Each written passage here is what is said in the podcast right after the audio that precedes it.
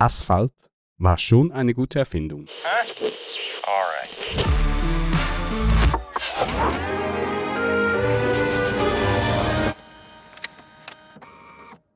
Zehn Gebote, Volume 2. Ein Werk mit Geschichte und Zukunft. Ein Langzeitprojekt der Konzeptkünstler Frank und Patrick Requin aus St. Gallen.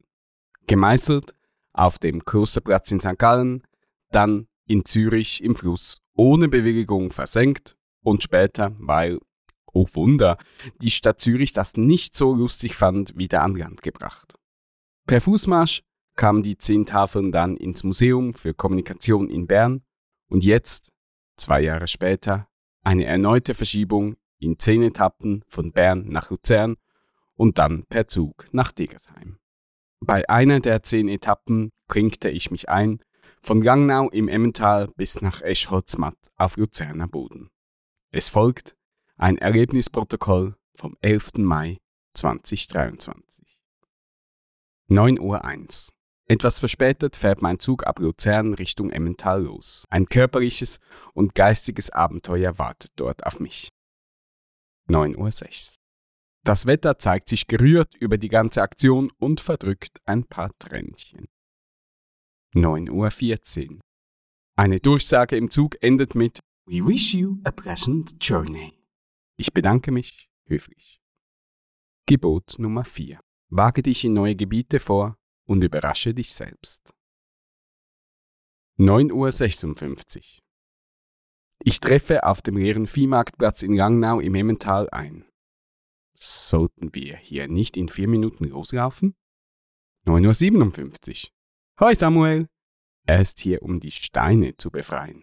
Kaum gesagt, verschwindet er in einer kleinen Garage und schiebt die ersten Steintafeln raus. 10.07 Uhr. Meine Schiebefreunde für heute und die Requins sind aus dem Basislager, also known as Hotel Hirschen, eingetroffen. Es werden Spannsets geprüft und Reifen gewechselt. Ein eingespieltes Team. 10.14 Uhr. Die kaputten Reifen dürfen hier zurückgelassen werden. Es entsteht die Idee von sogenannten Relikten, welche der Gemeinderat von Langnau im Emmental zu besonderen Anlässen an eine Person aus der Bevölkerung verschenken könnte. Gebot Nummer 1. Glaube an die Dringlichkeit deiner Gedanken. 10.26 Uhr. Nächster Programmpunkt. Proviant einkaufen und das lokale Räderi unterstützen. Ich spare mir das enge Rangieren in den Gängen und stelle mein erstes Gebot bei der Eistruhe ab. 10.31 Uhr. Wo ist meine Tafel? 10.32 Uhr.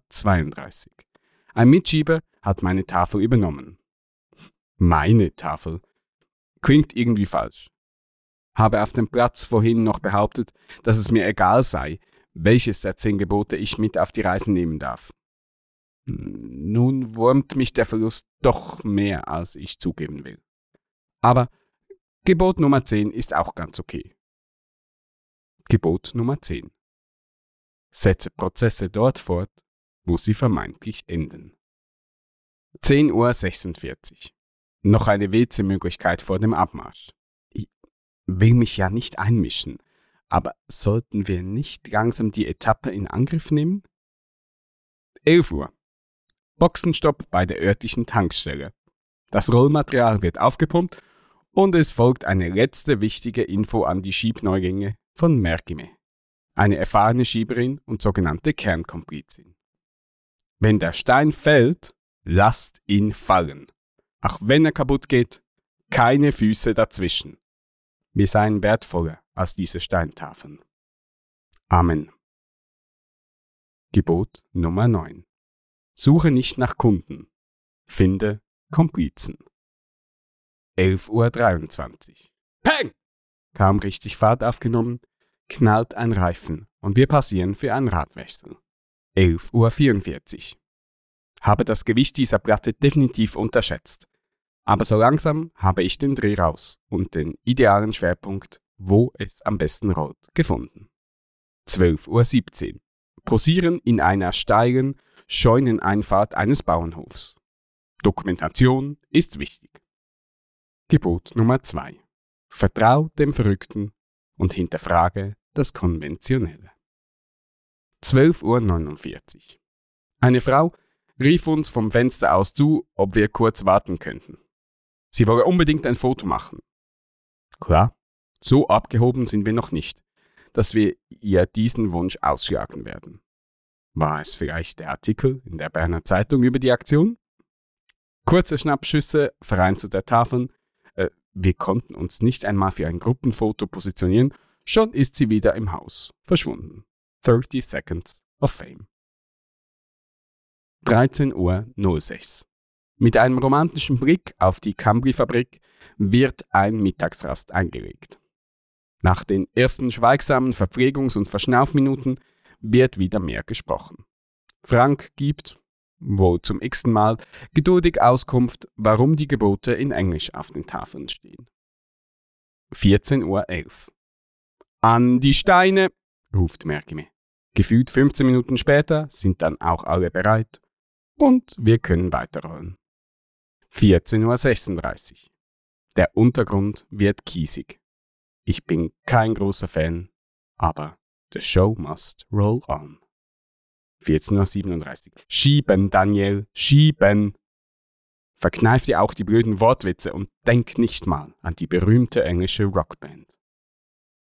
14.56 Uhr. Asphalt war schon eine gute Erfindung, oder? 15.27 Uhr. Beim Pausengespräch bilden sich zwei Lager. Die, die wissen wollen, wie viele Kilometer es noch sind bis Eschholz-Matt und die, die es lieber nicht wissen wollen. Ich gehöre tendenziell der zweiten Gruppe an. Noch 5,8 Kilometer. Gebot Nummer 3. Breche ein, damit andere ausbrechen können. 16.47 Uhr. Patrick Ricklin hält die Smartphone-Kamera auf mich und fragt, warum ich Steine schiebe. Kurzer, schweratmiger Einstieg. Ja, das frage ich mich auch schon den ganzen Tag. Und dann schnell die Vision von Central Arts runtergespult. Wir wollen die Welt schöner hinterlassen, als wir sie angetroffen haben. Und noch ein Wortspiel mit Steinen zum Schluss. Er scheint glücklich mit der Antwort. 17.55 Uhr. Geschafft! Ankunft in Escholz-Matt. Für ein emotionales Einander in die Arme fallen bleibt keine Zeit, denn der Zug fährt bald.